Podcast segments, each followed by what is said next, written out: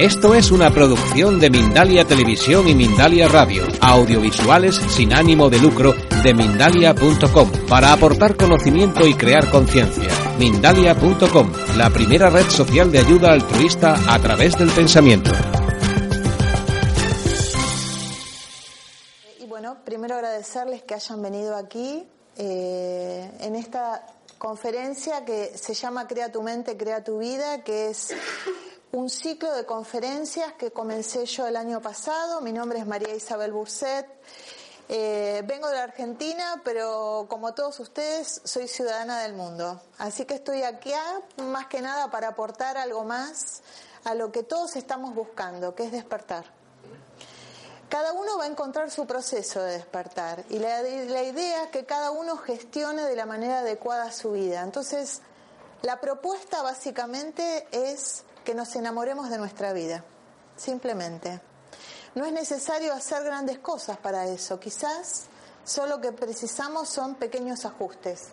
Por eso el título se llama Crea tu mente, crea tu vida, porque, claro, en una época donde aparentemente todos nos dicen que la situación de la afuera es lo que prevalece y la situación caótica es lo que hace que nuestra vida sea feliz o también sea caótica, la idea es proponerles que sepan que nosotros somos los únicos creadores de lo que estamos experimentando en nuestra vida. Y es así simplemente. ¿Puedes pasar? Vale. Yo trabajo como terapeuta en biotransgeneracional, física cuántica aplicada y aplico toda una línea metodológica que incorporé a través de las formaciones que he hecho. Pero eso no es lo importante. Lo importante es que sepan que todos tenemos la información.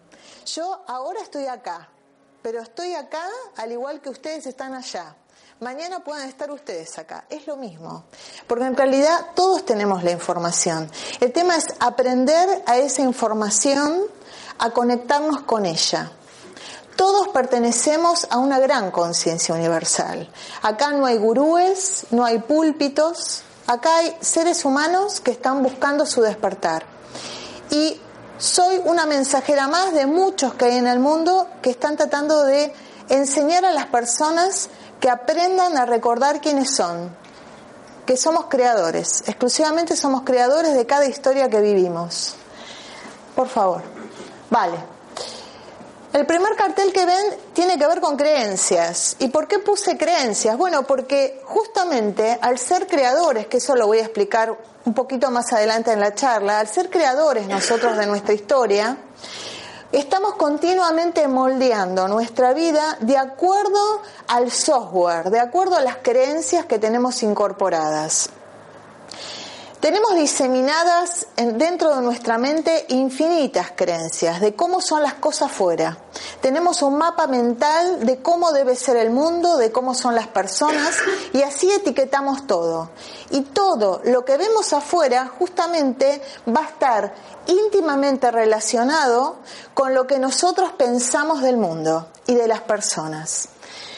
Yo puse como ejemplo algunos, algunas creencias, ¿eh? algunas creencias generales como que los hombres son imposibles, las mujeres son todas iguales, si quieres llegar a ser alguien en la vida, algo debes sacrificar, no sé si alguna le suena, la vida es una lucha, para los hombres todo es más fácil, la mujer debe ceder por el bien de la familia, el dinero es sucio, si no te cela no te ama, todo lo que cuesta vale, hay que aceptar lo que Dios manda, la vida no es justa, si no estoy al servicio de los demás, mi vida no tiene sentido. ¿A alguien le resuena alguna de estas frases? Creo que puse un poco eh, las que habitualmente se escuchan a diario, ¿no? O sea, esto lo decimos hasta en automático. Y en realidad no sabemos por qué lo decimos, pero alguien lo dijo y esto es como un contagio. Las creencias en realidad tienen como concepto que son una idea. La creencia es una idea de cómo deben ser las cosas. La creencia es un dogma que no tiene fundamentos reales, pero alguien lo determinó como una verdad absoluta y esa creencia viaja. Es una estructura de información que viaja y viaja más allá de nosotros, viaja a través de nuestro inconsciente colectivo y viaja a través del inconsciente del clan, es decir, de nuestro conjunto más primario que es el clan familiar, el árbol genealógico. Adelante, por favor. No, anterior. Ahí estamos. Por eso, eh, yo más o menos he clasificado en tres grandes grupos las creencias, ¿no? Las creencias es ese argumento de vida que yo veo manifestado en mi mundo, solo eso. Podemos tener creencias más saludables, menos saludables, por eso es importante empezar a conectarnos con lo que nosotros continuamente nos decimos y pensamos. Porque esto que decimos, nos decimos automáticamente y pensamos, en realidad no proviene de nosotros, trasciende nuestra mente está dentro de lo que es la creencia colectiva, es decir, el pensamiento de la humanidad, el pensamiento de la región donde nacimos. ¿eh? Estamos como dentro de distintas estructuras, por eso yo puse como símbolo ¿eh? círculos concéntricos, porque eso es lo que somos. Es como si nosotros estuviésemos acá en el medio y hay círculos concéntricos de información que van influyendo inevitablemente en nuestra vida. Y luego tenemos un tercer grupo, aparte de las del clan, que son las creencias incorporadas en la infancia. Desde que nosotros nacemos, desde, mejor dicho, desde el vientre de nuestra madre, los nueve meses que nuestra madre está para gestarnos, más los primeros siete años de vida son años, tiempos fundamentales. ¿Para qué? Para que el niño incorpore más información, porque el niño hasta los siete años es como una esponja. Está continuamente incorporando de la fuera de sus adultos más cercanos lo que los adultos les enseñan que es la vida, que es el mundo. Y ellos lo incorporan como una verdad absoluta. Y a partir de ahí empiezan a crear su historia. Vale. Por lo cual, si tenemos en cuenta que las creencias son ideas que no tienen fundamento, estas estructuras de información no tienen una valoración, no es ni bueno ni malo, es solo información. Y como la información viaja. Y moldea nuestro comportamiento. Y se va fortaleciendo a medida que esas creencias las seguimos plasmando en nuestro diario vivir. Ahora, si nosotros tenemos creencias maravillosas sobre nosotros y sobre el mundo, por supuesto, esas creencias son intocables. El problema es cuando esas creencias se convierten en paredes infranqueables que bloquean nuestra vida y no sabemos cómo porque no logramos registrar que las tenemos. Lo importante es determinar en nuestro presente, es decir, en este momento, es la pregunta que yo los invito a que se hagan, es preguntarnos, ¿qué estamos viviendo en este momento en nuestra vida que hace que haya algo que no nos haga felices? ¿Qué es lo que nos está bloqueando? Porque tenemos una tendencia natural a pensar que es el afuera el que me bloquea que es una persona la que me está complicando la existencia. Pero sepan que no es ni la persona, ni el espacio donde trabajo, ni mi jefe, ni mi marido, ni mi hija. Son las ideas que yo tengo al respecto lo que hacen ese bloqueo.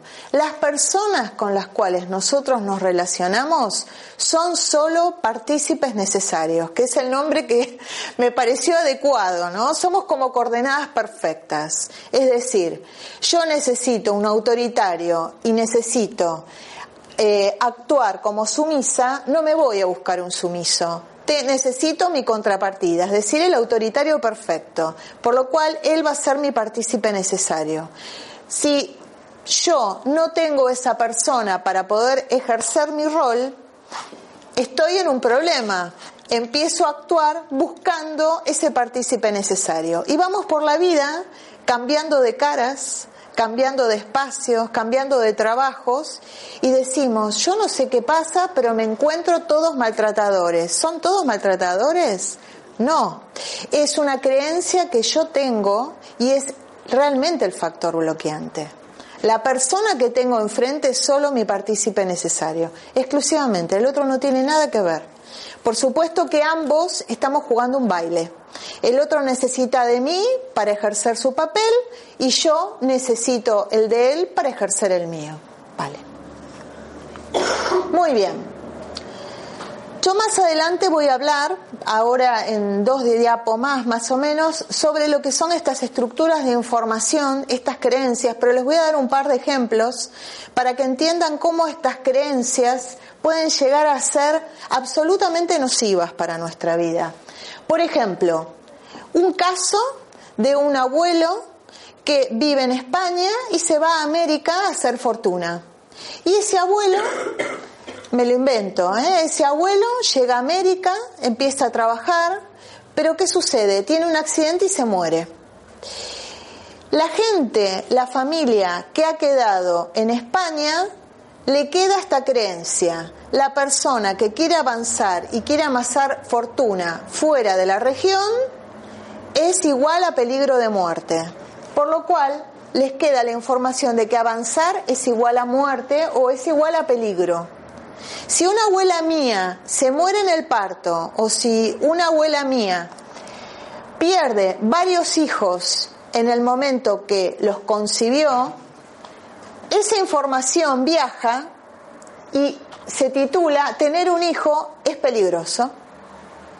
Si yo recibo esa estructura de información, que es lo que les voy a explicar, porque todo es información en el mundo, y la información que no fue expresada, la información que no fue resuelta, de la cual no se extrajo un aprendizaje, lo que hace es viajar. Viajar para que alguien le dé una resignificación. ¿Para qué viaja esa información? No como un castigo. Exclusivamente esa información viaja para que se logre generar el aprendizaje para que las generaciones que le siguen puedan actuar de una manera mucho más efectiva. Ese es simplemente, ¿eh? como cualquier paso evolutivo o biológico, es simplemente el motivo de que esa información viaje. Por ejemplo, si nace mi hermana y en el momento que nace mi hermana yo soy pequeña y en el momento que nace mi hermana, a mí me envían a un colegio de pupila, yo voy a interpretar esa información como la felicidad que me trajo el nacimiento de mi hermana es un peligro para mí. Y esa información viaja. Yo les doy ejemplos simplistas, pero piensen que esta información la tenemos todos en nuestro árbol de una manera tan sutil que no nos damos cuenta y después nos preguntamos por qué tal matrimonio no puede tener hijos si tienen todo para poder tenerlos. ¿Por qué una persona continuamente está haciendo negocios y como los hace se le caen?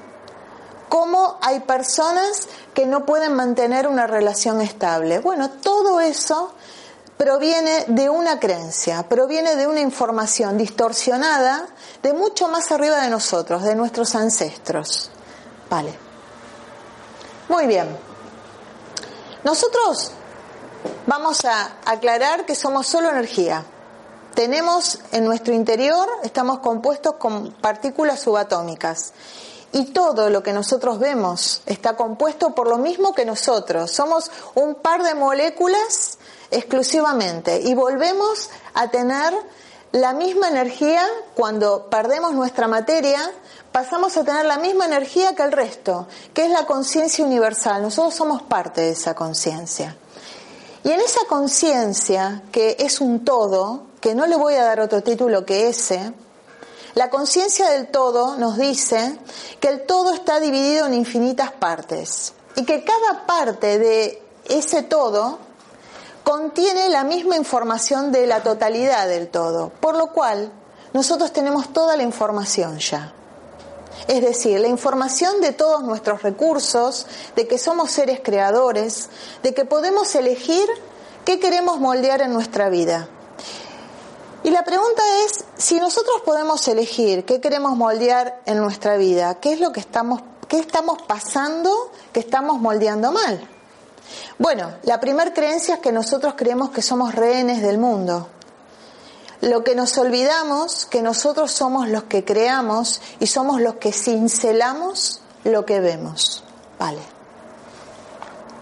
Para eso voy a permitirme un poquito de historia para contarles que En el siglo XVII, cuando existían los principios mecanicistas, es decir, en la época de Isaac Newton, Newton fue un gran físico, en ese momento Newton eh, esbozó la teoría de que el universo todo era sólido y funcionaba como un reloj. Era predecible, era controlable. Y Newton, de acuerdo a esa teoría, lo que le manifestó a la humanidad y lo que creía en ese momento a la humanidad toda, era de que todos éramos rehenes de una realidad que no era posible controlar o cambiar. Es decir, todo lo que nosotros hiciéramos no era, no era suficiente, porque lo externo era lo que nos, a nosotros nos daba la entidad y nos daba la vida. Por supuesto que Newton en su momento fue uno, una mente brillante para la época y fue el que desarrolló todo lo que tiene que ver con el mecanicismo, las órbitas de los planetas. Fue un gran estudioso, astrónomo, astrólogo, pero se tardaron 200 años más hasta que todo en ese momento era control. Fueron 200 años donde la, estructura era de que todo era controlable y que todo era sólido. Hasta ese momento se creía que el átomo, que era la partícula más pequeña eh, que contenía todo el universo, era sólida. Pero 200 años después, en 1905 aproximadamente, con Isaac Newton, Isaac Newton rompió un poco todas esas bases y aunque no contradecía las teorías de Newton, expresaba algo más. Expresaba que en realidad nada se controla. Es decir, que nada era predecible justamente dijo que lo más seguro era la inseguridad, es decir, no existía la previsibilidad, ¿no es cierto? Y ahí también comenzó a expresar lo que tiene que ver con que el átomo es solo energía, que el átomo no es sólido, que dentro del núcleo del átomo lo único que hay es energía que está continuamente en proceso de cambio. Por eso, yo puse como dibujo un tornado porque dentro del núcleo del átomo lo que existe es una energía en forma de tornado que genera lo que se llama una fuerza centrífuga. Ese movimiento centrífugo genera un campo electromagnético. Si quieres, ahí está, gracias. Genera un campo electromagnético. Cada átomo genera un campo electromagnético. Y ese campo electromagnético tiene dos propiedades. Lo que es la parte eléctrica, que es la que emite una señal, como si fuese una señal de radio, y la parte magnética, que es magnetizo lo que yo emito. Es decir, la parte eléctrica parte desde mi cerebro, desde mi pensamiento, y la parte magnética parte de mi cuerpo, es decir, la emoción. La emoción es lo que va a generar una huella magnética para atraer lo que yo emito. Ahora entramos en un terreno que concilia con muchas este, religiones y con muchas este, ideas eh, ancestrales de que en realidad nosotros estamos continuamente atrayendo por resonancia. Bueno, por eso puse este dibujo. Cada uno de nosotros tiene un campo electromagnético, no lo vemos, como la gravedad. Nosotros sabemos que si tenemos un boli al piso, el boli cae. Lo sabemos porque sabemos que existe la gravedad. Pero la gravedad no la vemos.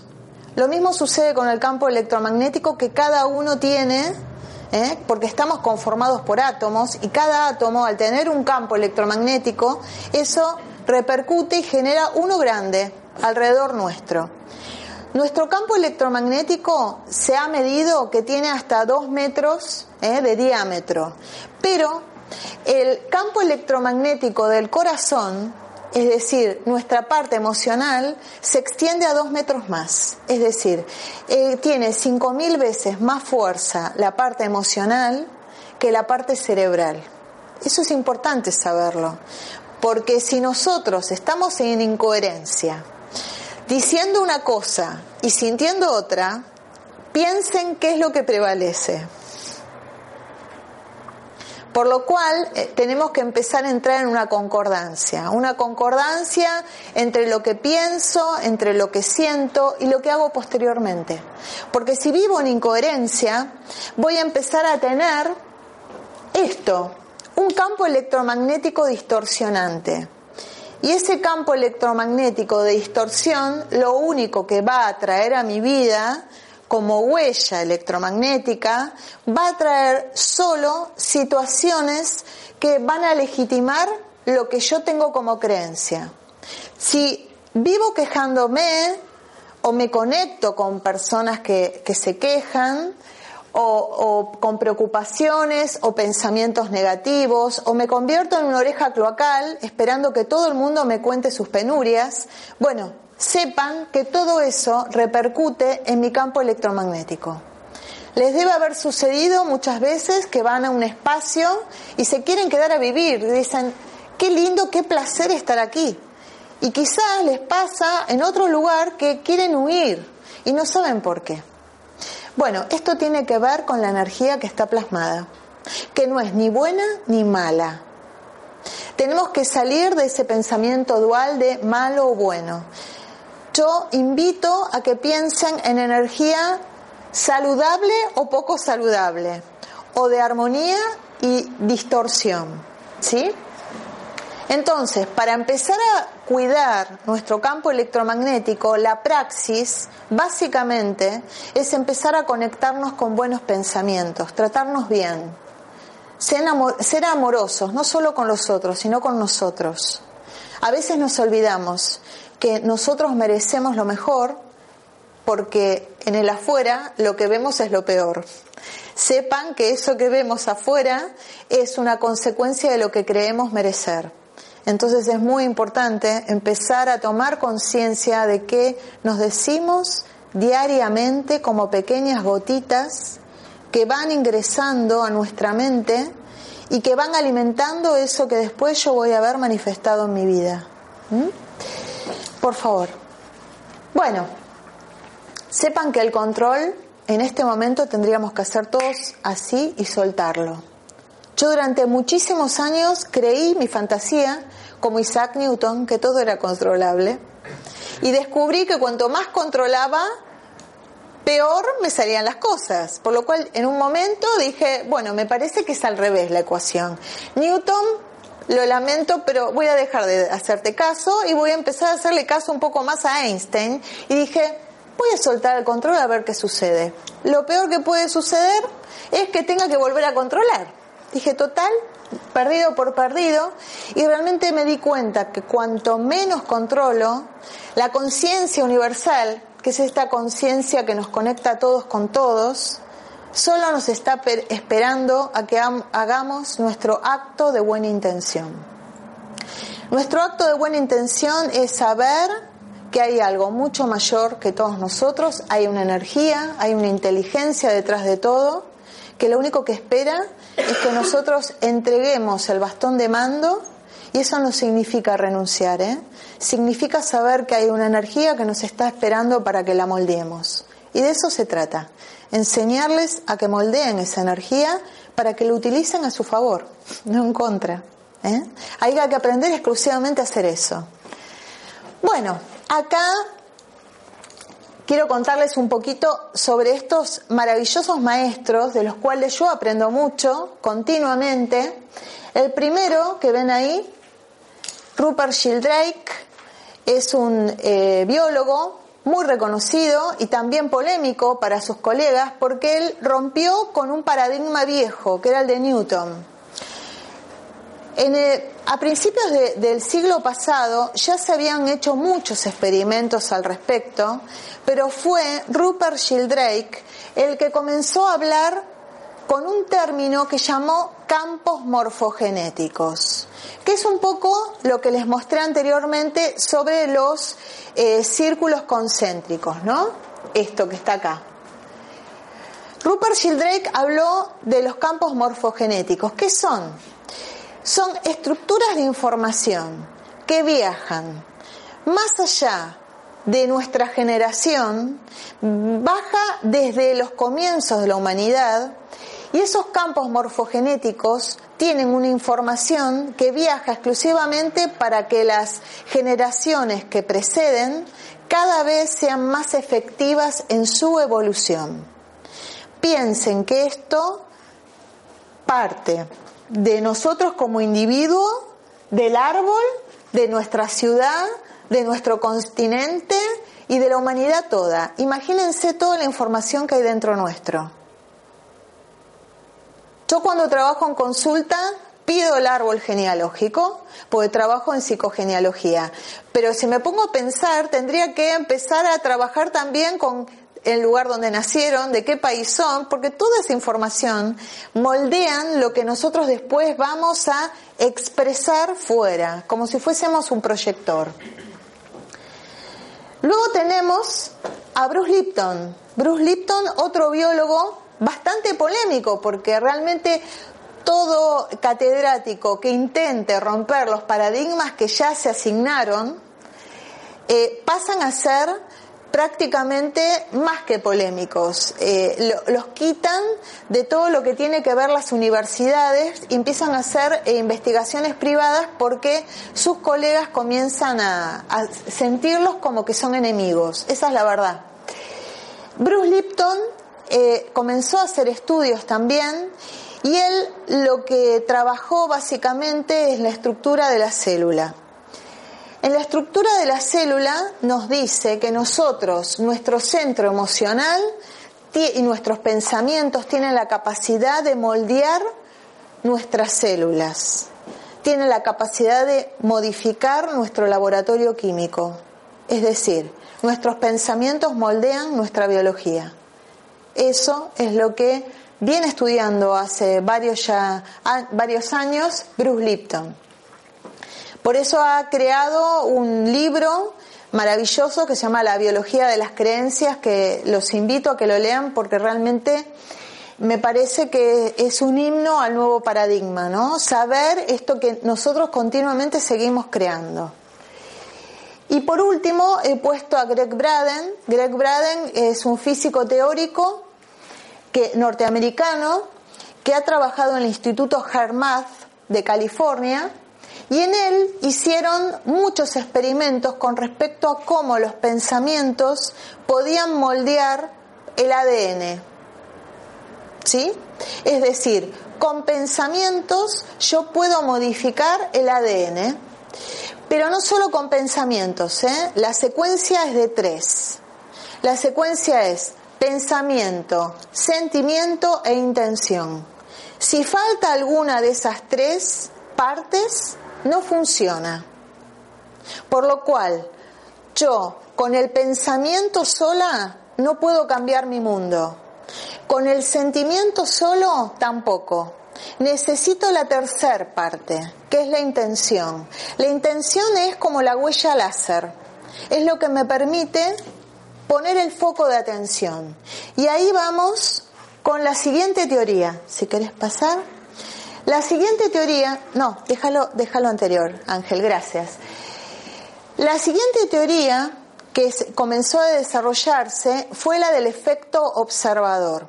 El efecto observador lo que me dice es que nosotros, el observador, tiene la capacidad de modificar lo que observa como si fuera una huella láser, donde pone el foco de atención, es lo que va modificando. Es decir, yo tengo una partícula subatómica que no la estoy observando, pero desde el momento que yo la observo, esa partícula subatómica se manifiesta en partícula y se modifica. Eso es lo que dice el efecto observador. Si se ponen a pensar, está íntimamente relacionado con creo mi mundo a partir de mi pensamiento. Ahora sí. Gracias. Y tenemos a otra, otro, que para mí fue un gran maestro y genio, que fue Carl Jung. Y dirían, pero esto es psicología, ¿cómo puede ser que tiene que ver con biología, con física? Bueno, estamos en un momento histórico, todo se está entrelazando y todos están llegando a la misma conclusión. Y la conclusión es esta, que nosotros tenemos que aunar nuestra parte más atávica, que es la más antigua, que es nuestro cerebro reptiliano, que ahora les contaré, y nuestra parte más nueva en nuestro cerebro, que es el neocórtex, que es el último cerebro que se descubrió, es la estructura más nueva que tiene el ser humano. Y Carl que fue el que mm, desarrolló eh, y el que estudió y descubrió el inconsciente colectivo, descubrió que solo nuestra mente, el 5%, por eso está el dibujo del iceberg, ¿eh? el 5% que es lo visible, es lo que es nuestra parte consciente. El resto, lo que está debajo de esto, es nuestra parte inconsciente. Es decir, nuestra parte inconsciente, subconsciente, y como dice un, un maestro mío, y luego tenemos la caja negra, ¿eh? como los aviones. Esa caja negra donde está la información más potente, la información más difícil de poder disolver porque es una información muy dura. Piensen que todo tiene que ver con la emoción, ¿eh? Todo lo que no se gestionó, todo lo que no se resolvió, todas esas informaciones que quedaron ocultas en el clan van a parar a la caja negra y al subconsciente. Entonces, teniendo en cuenta esto, dentro de nuestro inconsciente, les cuento que nuestro inconsciente está íntimamente relacionado con nuestro sistema límbico, que es el, el segundo cerebro, que es el cerebro de los mamíferos. Pasa, ahí está. Así les voy a explicar bien, porque si no... Nosotros tenemos tres cerebros y les cuento que en la década del 90 se descubrió esto, se le denominó la década del cerebro. ¿Por qué? Porque hubo un, neurocientífico que aún vive, por supuesto, que se llama Paul MacLean, de la Universidad de Salud Mental de Estados Unidos, que empezó a desarrollar esta teoría que luego fue desarrollando y escribió un libro que se llama El cerebro triuno, y explicó que el cerebro en realidad estaba compuesto por tres partes. Nuestra parte más antigua, que tiene aproximadamente 500 millones de años, es lo que se llama el cerebro reptiliano, que es esa parte más atávica, la más antigua. Ese cerebro reptiliano es el que proviene de los reptiles y que inicialmente el ser humano fue el que desarrolló, ese cerebro reptiliano. Ese cerebro reptiliano tiene una única función, que es sobrevivir. No piensa, vive en el presente, es tirano, es posesivo, territorial y está continuamente con la única función que es sobrevivir. Conseguir comida, copular para mantener la especie y encontrar un territorio donde poder cobijarse. Por lo cual, ese cerebro reptiliano no entiende de emociones, y tampoco entiende de ética ni de moral. Esa moral. El cerebro reptiliano lo único que piensa en sobrevivir. Y quizás les va a empezar a resultar, a, medida que hablemos de los cerebros, les va a resultar un poco conocido, porque aún hay muchísimas personas que no activaron sus cerebros más nuevos y aún siguen en arcaico, como les digo yo, ¿no? Yo trabajo mucho con los tres cerebros en consulta porque muchas veces y nosotros continuamente, como digo yo, tenemos como tres palanquitas, el arcaico, el límbico y el neocórtex, ¿no? Nuestro ser más consciente. Y a veces sucede que estamos continuamente reaccionando y cuando nosotros estamos reaccionando ante una situación y no pensamos, nos ciega la emoción, sepan que se nos activó el arcaico y después dijo, digo, uy, ¿qué dije? Me tendría que haber callado. Bueno, sepan que es el cerebro reptiliano, que es el cerebro que lo único que tendría que hacer es regular mi homeostasis, es decir, regular mi sangre, mi respiración, los jugos gástricos, todo lo que tiene que ver con mi homeostasis, es decir, mi bienestar biológico. Después tenemos un segundo cerebro, que ese segundo cerebro apareció hace 200 millones de años con la aparición de los mamíferos. Este cerebro es el cerebro límbico, ¿eh? que rodea al cerebro reptiliano. Ese cerebro límbico es el centro de las emociones. Por lo cual ahí se van a gestar las emociones. El miedo y la agresión están ahí. Ahí en el sistema límbico, en ese cerebro, está contenido por varios sectores, el tálamo y el hipotálamo, eh, y también por la amígdala cerebral y por el hipocampo. Y les contaré que la amígdala cerebral, que es una de las partes de este cerebro, es la responsable de gestionar, reconocer las emociones. Si hay, y también el centro de recompensa, por lo cual si en, en este cerebro hay alguna pequeña lesión, en la amígdala cerebral, tenemos un problema en poder registrar las emociones. Tenemos dificultad para poder llevar nuestro aprendizaje al presente. ¿Por qué? Porque el sistema límbico lo que nos permitió es la memoria del pasado traerla al presente. ¿Para qué? Para comparar. Ahora bien, sepan que mucha gente aún sigue actuando desde el reptiliano y desde el límbico. ¿eh? De ahí no salieron. Por eso mi propuesta formal es empezar a trabajar con el tercer cerebro, que es el tercer cerebro es el que nos va a permitir gestionar de manera amable las emociones. ¿Por qué? Porque el neocórtex, que es el cerebro más nuevo, que se desarrolló aproximadamente hace 50.000 años, este cerebro que rodea los otros dos cerebros, fíjense que esto tiene que ver con capas, de cómo se fue desarrollando, el neocórtex es el que tiene como función gestionar. Es el racional, es el cerebro que va a permitir planificar, el que me va a poder traer el futuro al presente. Es el que me permite encontrar una manera de regular lo que mi cerebro límbico me está diciendo que estoy enojado mi cerebro del neocórtex va a intentar regular esa información para yo no volverme un reptiliano y convertirme en una fiera. O sea, imagínense que el tercer cerebro, el neocórtex, es, que es nuestro cerebro, eh, el cerebro más nuevo, tiene que ver básicamente con encontrar nuestra armonía, encontrar nuestra paz. Es el que nos permite encontrar, regular en forma amable los tres cerebros. Es el cerebro que menos desarrollado tenemos, porque no lo hemos activado bien aún. Y yo enseño justamente a que la gente aprenda a desarrollar y activar y que empiece a prevalecer el neocórtex del resto de los dos cerebros. Porque los dos cerebros antiguos hace tantos años que tienen la supremacía que no quieren que se los destrone. Pero es el neocórtex el que nos va a permitir poder actuar de una manera mucho más saludable en nuestra vida. Pero ¿qué sucede? Cuando nosotros estamos continuamente en el bucle del pensamiento, ¿Eh?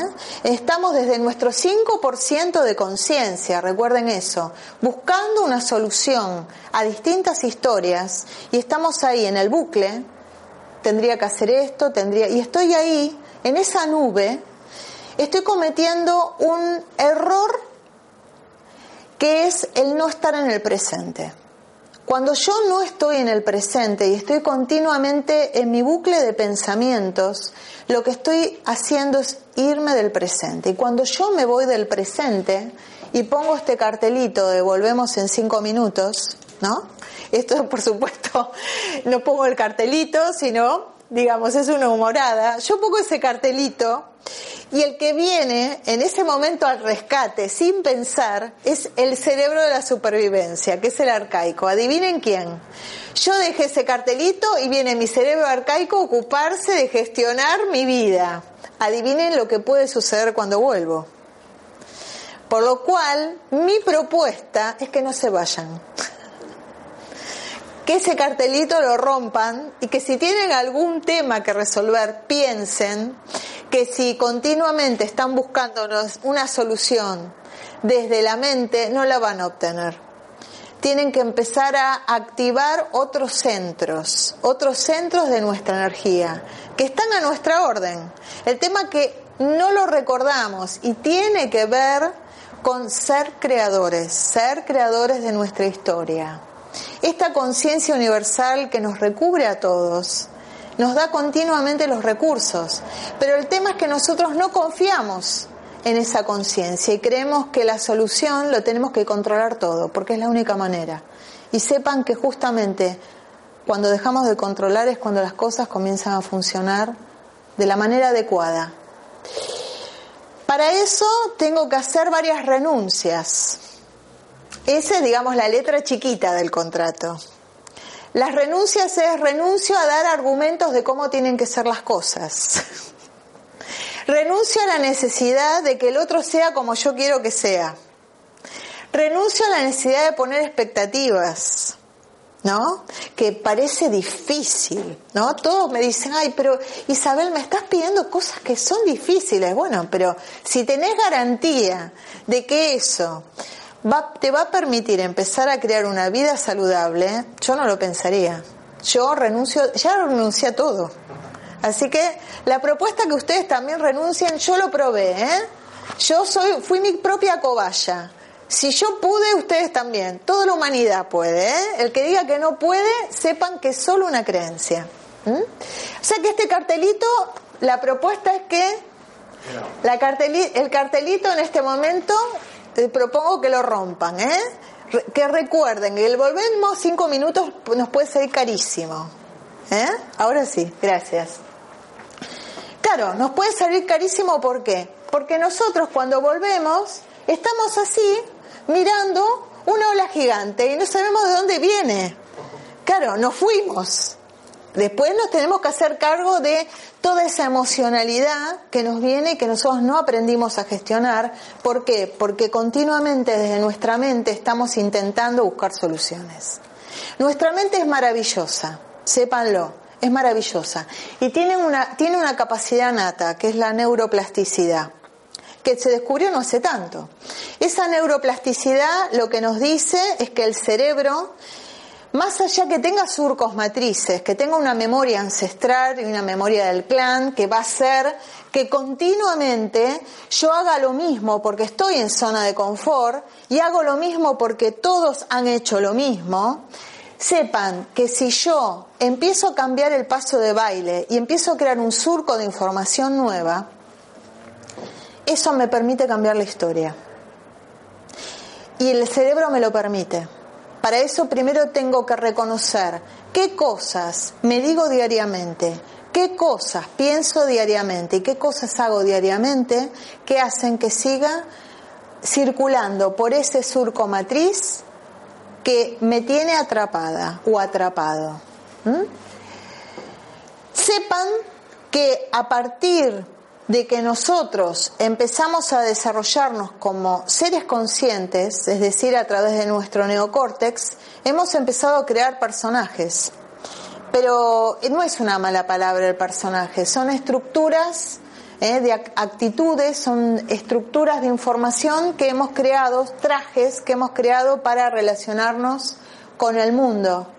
Por lo cual creamos un falso yo, y ese falso yo nos convierte en los ayudadores seriales, como digo yo, ¿eh?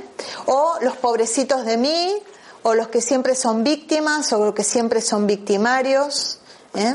o las enfermeritos 24 horas. Es decir, hay muchísimos personajes y esas son actitudes que en realidad tienen una única función. Esa única función, gracias, esa única función tiene el poder ser aceptados en el mundo, porque sepan que en la antigüedad lo, peor que podía suceder era que fuésemos desterrados, no fuéramos aceptados por el clan. El que era desterrado del clan moría. Esa es la información que bajó. Y aún tenemos ese miedo. ¿eh? A pesar que nosotros estamos en el 2016, en este momento, aún creemos que si no pertenecemos al clan, vamos a perder la vida, no vamos a poder sobrevivir. Sepan que se vive. Yo soy una, desterrada, con orgullo lo digo, ¿eh? Pero con orgullo, más que nada porque uno tiene que reaprender funciones, reaprender ¿eh? patrones de vida que ha bajado que quizás nuestros padres no han tenido la oportunidad de ser conscientes. ¿Por qué? Porque estaban continuamente focalizados en poder sobrevivir. Piensen cuántas generaciones que nos antecedieron tienen esa información. La vida es una lucha, ¿eh? si quieres conseguir algo tienes que luchar por ello. No existía el placer, sino que continuamente lo que bajaba era información de displacer y de lucha. Sepan que todo lo que tenga que ver con lucha y huida es cerebro reptiliano, porque nuestra parte más arcaica, cuando se desarrolló el hombre, el hombre no tenía tiempo de pensar. Si pensaba dos veces, si atacaba o huía ante un depredador, ya se lo habían comido. Por lo cual no tenía posibilidades, es pura reacción el arcaico. Piensen cuántas veces nos ponemos en arcaico en el día. ¿Qué porcentaje de nuestro día estamos en arcaico? Porque todos, ¿eh? Todos estamos en algún momento en arcaico. Por eso qué importante cada vez estar más presentes. Porque si yo estoy presente en mí, puedo reconocer mi arcaico, me aparto, me desplazo hacia otro lugar y al hacer ese desplazamiento, mi inconsciente que piensa como un niño, porque el inconsciente entiende las cosas como yo las digo, es decir, el inconsciente lo que hace exclusivamente es cumplir fielmente con todo lo que digo, no lo cuestiona. Por lo cual es importante que a partir de ahora también se planteen qué se dicen diariamente, porque el inconsciente va notando. ¿eh? No, no entiende que lo dije en chiste, que soy un inútil anota, hace el listado de inútiles 2016 y tiene anotado lo de los años anteriores. Y cuando ya llegó al cupo de inútiles, adivinen qué, voy a tener un montón de situaciones fuera que todos me van a señalar y me van a decir, ¿te das cuenta? Tenías razón, sos un inútil. ¿Mm? Bien, ok.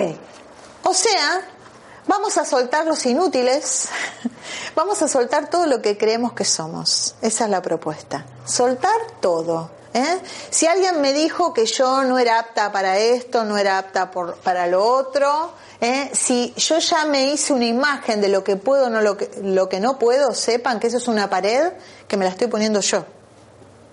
No, pero mi mamá, mi papá, mi, mi hermana me dijo, bueno, ya ahora somos todos adultos, sepan que esas voces que están guardaditas en nosotros las podemos ya dejar de lado, porque si somos conscientes y quedamos en el presente, tenemos todo el poder, ¿eh? no un poquito, tenemos todo el poder de recrear nuestra historia.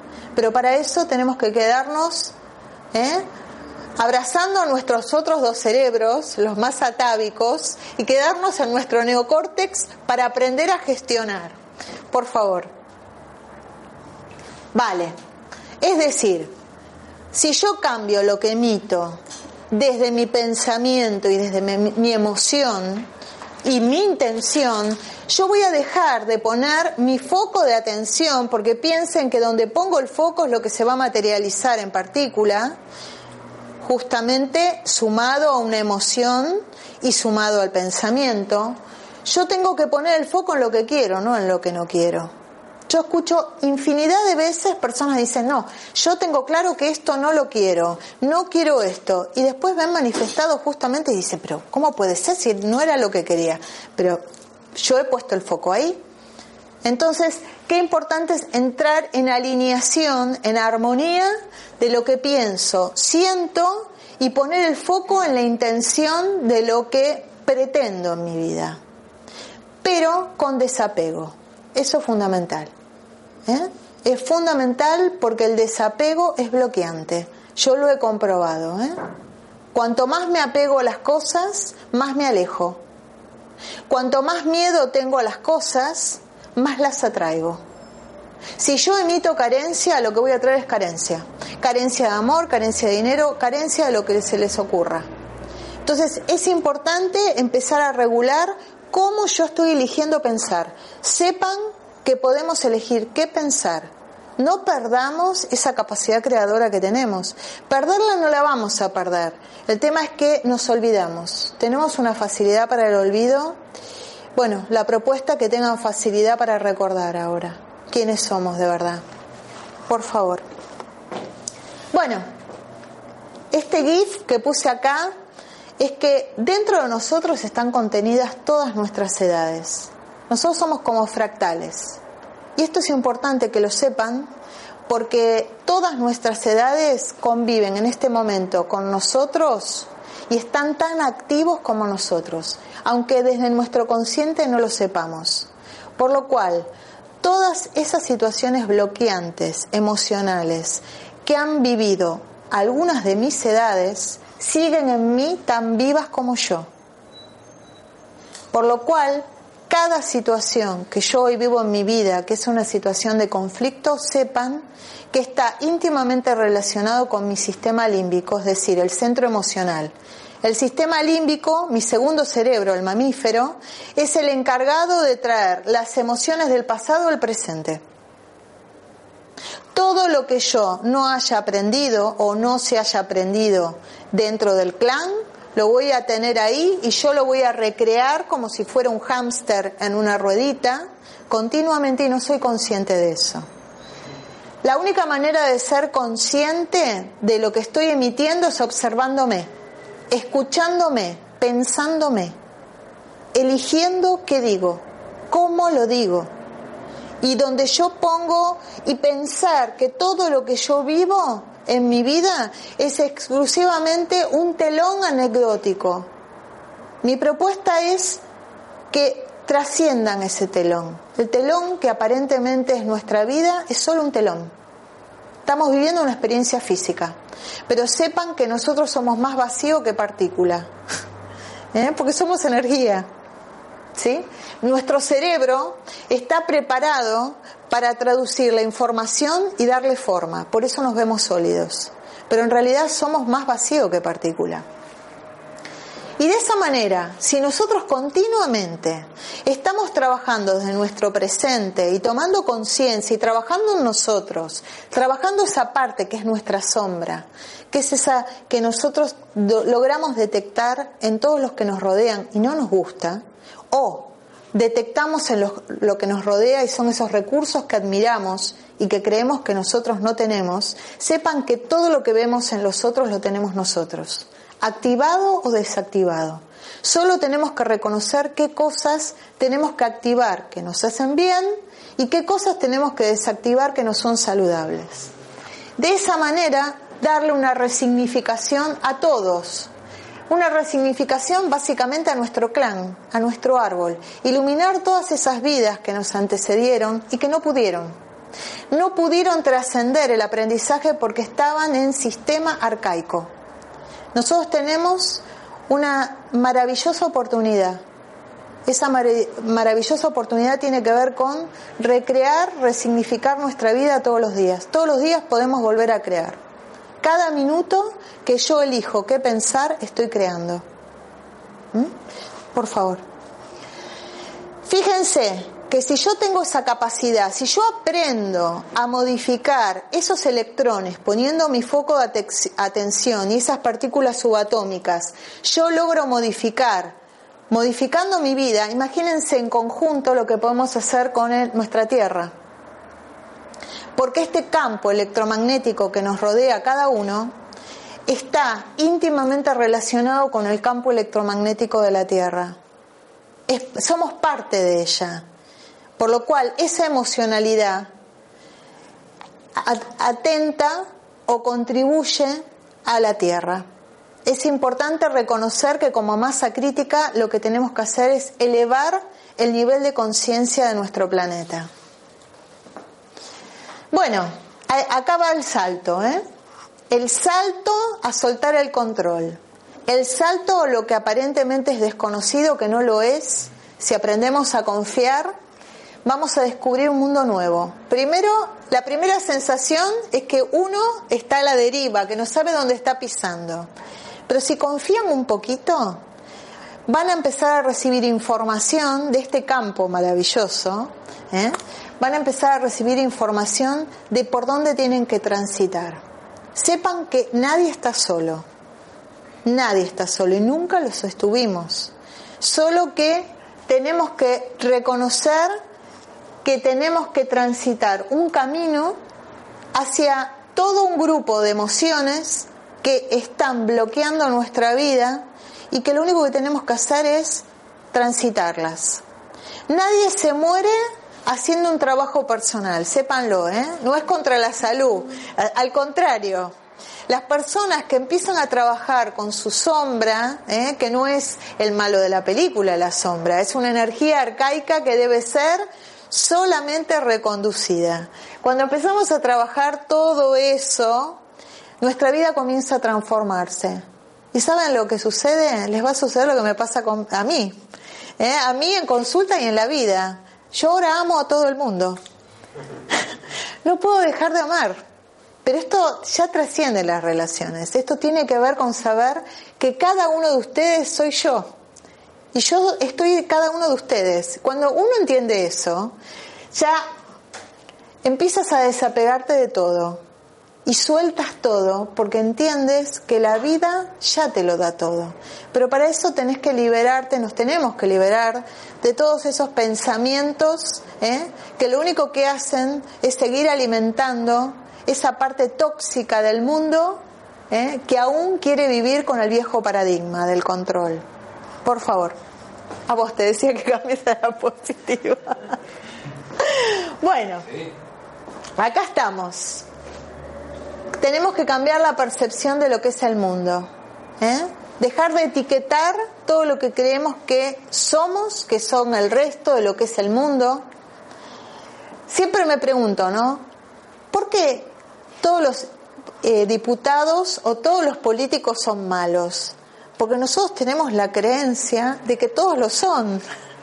Entonces, volvemos a elegir partícipes necesarios. Es decir, ese que garantice que mi creencia es real.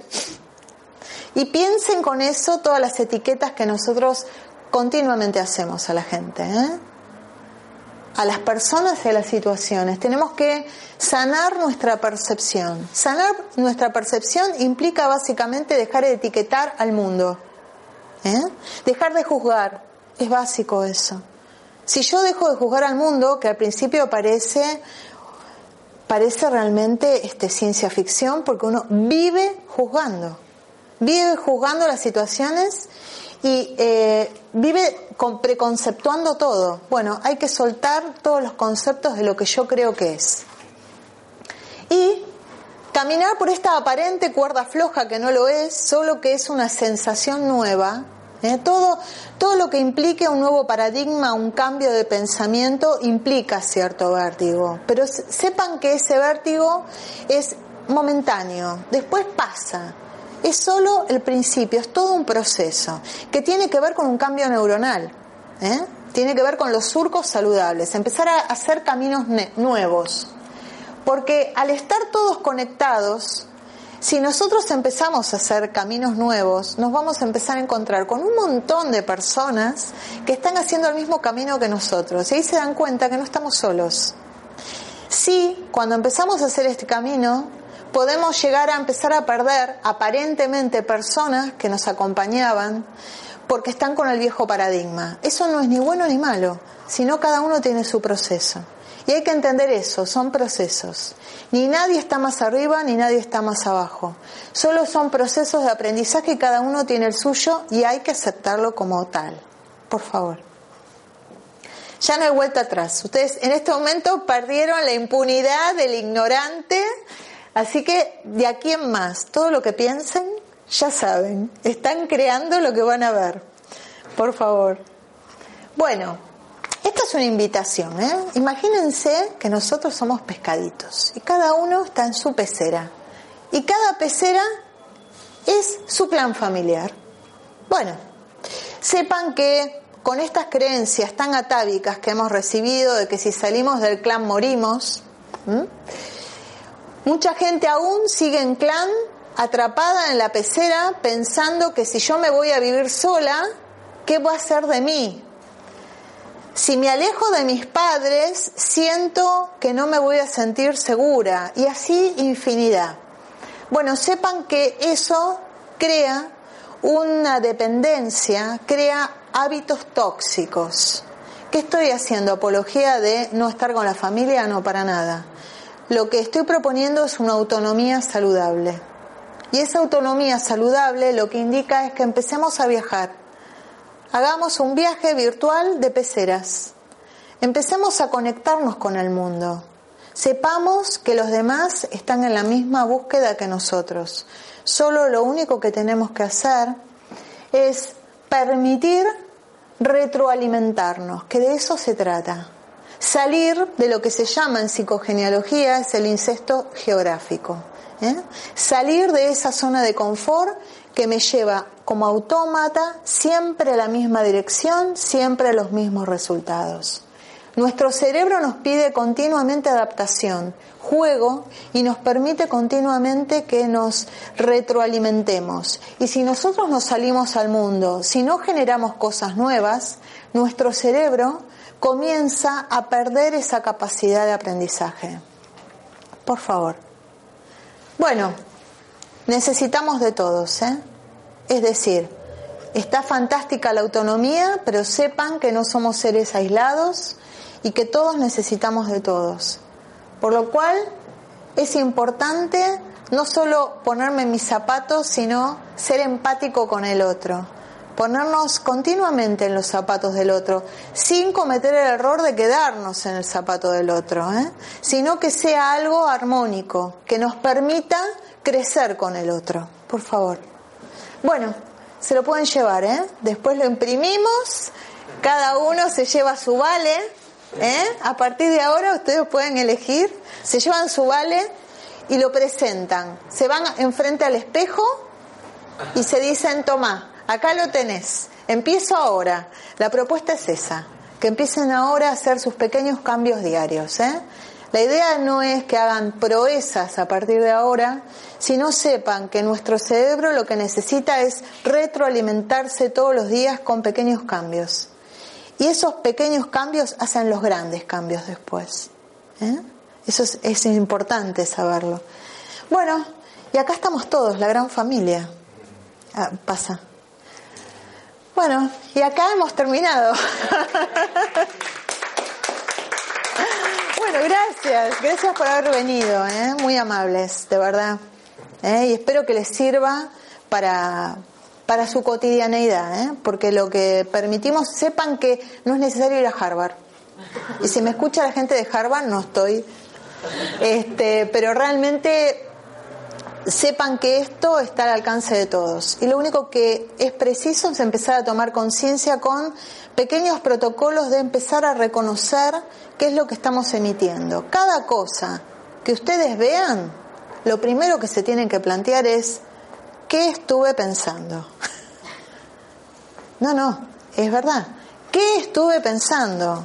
¿Qué me dije a mí misma? Porque todo lo que yo me digo Después tengo la certificación afuera. Por lo cual, el segundo paso que tengo que hacer es perdonarme por lo que pensé. Me perdono y me pongo en cero para empezar de nuevo.